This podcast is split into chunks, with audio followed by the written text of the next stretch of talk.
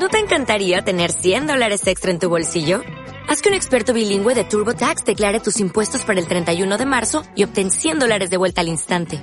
Porque no importa cuáles hayan sido tus logros del año pasado, TurboTax hace que cuenten. Obtén 100 dólares de vuelta y tus impuestos con 100% de precisión. Solo con Intuit TurboTax. Debes declarar para el 31 de marzo. Crédito solo aplicable al costo de la presentación federal con TurboTax Full Service. Oferta sujeta a cambios o cancelación en cualquier momento. Capítulo 3 Cristo como Creador Inmediatamente a continuación del tan conocido versículo que dice que Cristo, el Verbo, es Dios, leemos que todas las cosas fueron hechas por Él. Y nada de cuanto existe fue hecho sin Él. Ningún comentario puede hacer esta declaración más clara de lo que ya es.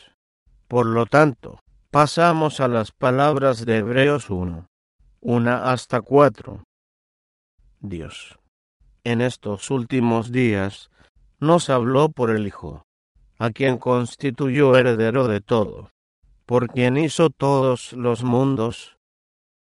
El Hijo es el resplandor de su gloria, la misma imagen de su ser real, el que sostiene todas las cosas con su poderosa palabra. Después de efectuar la purificación de nuestros pecados, se sentó a la diestra de la majestad en las alturas, el Hijo llegó a ser tanto más excelente que los ángeles, así como el nombre que heredó es más sublime que el de ellos, aún más enfáticas, si cabe, son las palabras del apóstol Pablo a los colosenses. Hablando de Cristo como el único por quien tenemos redención, lo describe como el que es la imagen del Dios invisible, el primogénito de toda la creación. Por él fueron creadas todas las cosas, las que están en los cielos, y las que están en la tierra, visibles e invisibles, sean tronos, sean dominios, sean principados o autoridades. Todo fue creado por medio de Él y para Él, porque Cristo existía antes de todas las cosas, y todas las cosas subsisten en Él. Este maravilloso texto debiera ser objeto de cuidadoso estudio y constante contemplación. No deja ni una sola cosa en el universo que Cristo no haya creado. Él lo hizo todo en el cielo y en la tierra.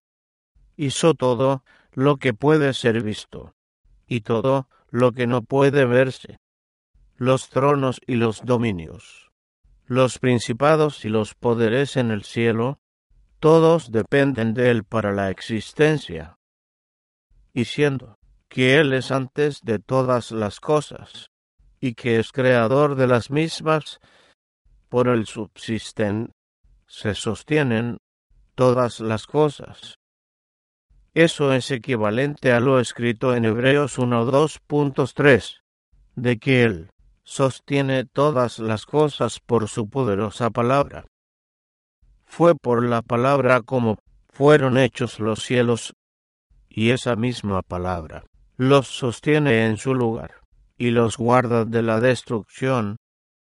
De ninguna manera podemos omitir en este contexto Isaías 42 puntos 25 y 26. ¿A qué? Pues, ¿me asemejaréis o me compararéis? pregunta el santo levantad en alto vuestros ojos, y mirad, ¿quién creó estas cosas? Aquel que saca su ejército de estrellas, llama a cada una por su nombre. Tan grande es su poder y su fuerza, que ninguna faltará, como lo presenta más enfáticamente la traducción judía, de aquel que es grande en fuerza y fuerte en poder. Nadie escapa. Que Cristo es el santo que llama al ejército de los cielos por nombre y lo mantiene en su lugar. es evidente por otras porciones del mismo capítulo. Él es de quien fue dicho con anterioridad, preparad en el desierto el camino al eterno. Enderezad calzada en la soledad a nuestro Dios. Él es el que viene con brazo poderoso, trayendo consigo su recompensa. El que, como un pastor, alimenta su rebaño llevando a las ovejas en sus heno. Baste una declaración más a propósito de Cristo como Creador. Se trata del testimonio del propio Padre. En el primer capítulo de Hebreos, leemos que Dios nos habló por su Hijo. Dice de él, Adórenlo todos los ángeles de Dios. De los ángeles dice, hace a sus ángeles espíritus y a sus ministros llamas de fuego. Pero al Hijo le dice, Tu trono, oh Dios, es eterno y para siempre. Cetro de equidad, el cetro de tu reino. Y Dios Padre dice más, Tú, oh Señor, en el principio pusiste los cimientos de la tierra, y los cielos son obras de tus manos. Aquí encontramos al Padre, refiriéndose al Hijo como Dios, y diciéndole, Tú pusiste los cimientos de la tierra, y los cielos son la obra de tus manos. Cuando el Padre mismo le reconoce ese honor al Hijo, ¿quién es el hombre para negárselo? Con lo anterior, podemos concluir el testimonio concerniente a la divinidad de Cristo y al hecho de que Él es el creador de todas las cosas. Una palabra de precaución es aquí oportuna.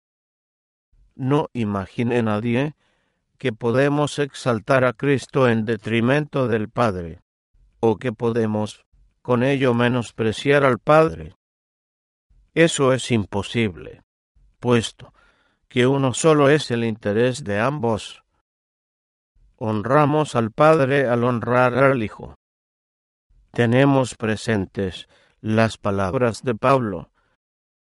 Para nosotros hay un solo Dios, el Padre, de quien proceden todas las cosas, y para quien nosotros vivimos, y un Señor Jesucristo, por medio de quien son todas las cosas y por medio de quien vivimos, tal como ya hemos dicho. Fue por el como Dios hizo los mundos.